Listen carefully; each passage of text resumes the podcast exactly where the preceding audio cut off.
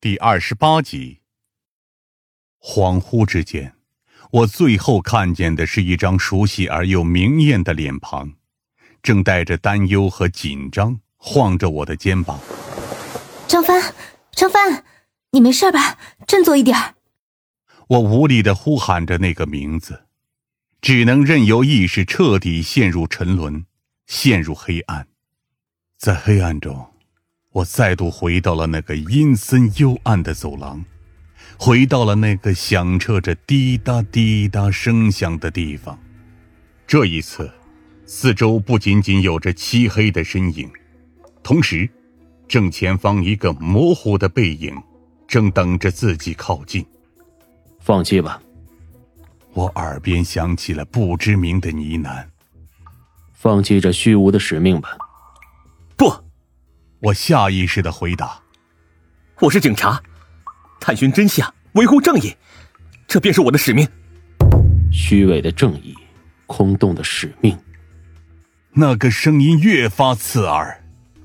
看看你手上，究竟沾染了什么？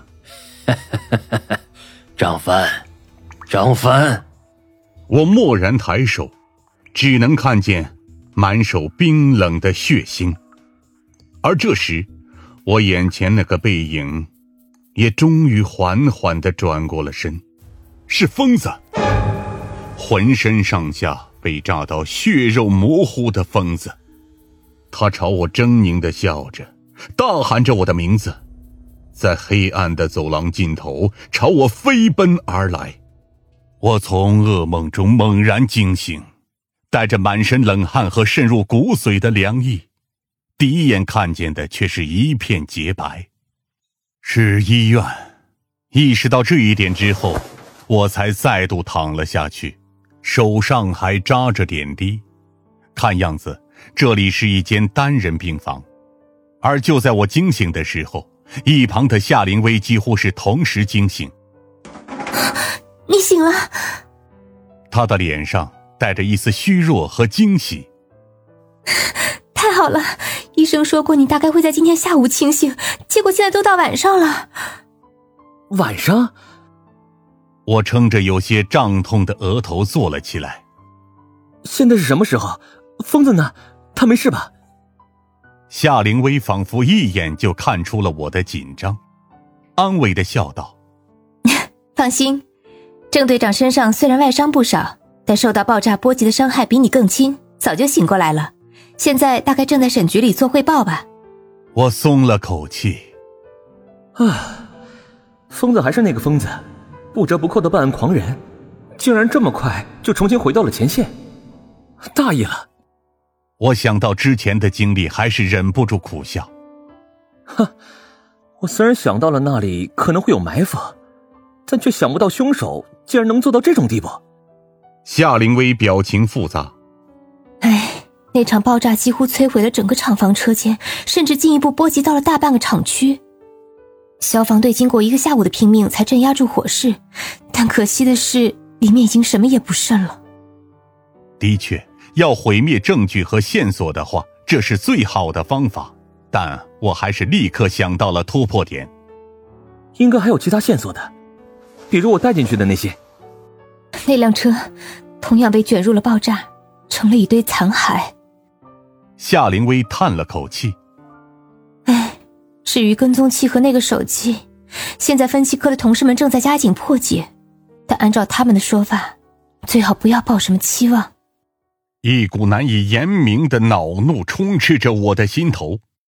这次冒险毫无疑问，并没有起到预料当中的收获，但是能将疯子救回来，就已经是最大的幸运了。夏灵薇接着安抚道。放心吧，沈局已经批准了对林浩的搜捕命令，相信很快就能得出结果。至于薛亮一案，也还在调查当中。不，没那么简单。林浩的那封笔记绝对不可小觑。Z 城那边有消息没有？夏灵薇还想说些什么，但是这时外面却突兀的响起了敲门声，随后林霄推门而入，对着我露出了关心的笑容。原谅我，没办法第一时间赶来。林霄坐在病床边的椅子上，抱歉的叹了口气。本来想第一时间赶来看你的，但是听你突然为蜡像案找我咨询，所以难以脱身。我点了点头。林霄是省公安厅刑事犯罪心理学顾问，针对近期的案件，警方确实会需要他的意见。哈，作为大忙人还能来看我，我就心满意足了。我打趣的笑了笑，林霄同时也笑出了声。夏灵薇见我们聊得投机，也微笑着站了起来。那我就不打扰你们师兄弟聊天了。哎，张帆，稍晚些时候回省局开会吧。针对一些情况，专案组得统一一下思路才行。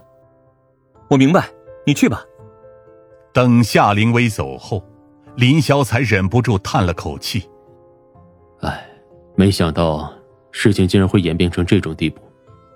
按照厅里的说法，这是有失控嫌疑，尤其是今天下午的爆炸和火灾，更是进一步引发了轩然大波。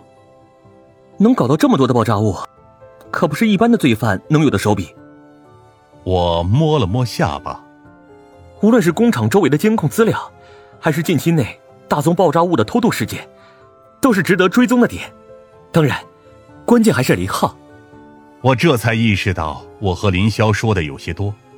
毕竟他虽然是厅里的顾问，但和专案组还不是一个系统。只是因为曾经的习惯，我才下意识的对他知无不言。看出了我的顾虑。林霄也安心的笑道：“ 不用多虑，我来这里的目的，只是为了看看你的情况而已。只是可惜啊，我本来想带老师一起过来的，但他就是闭门不出。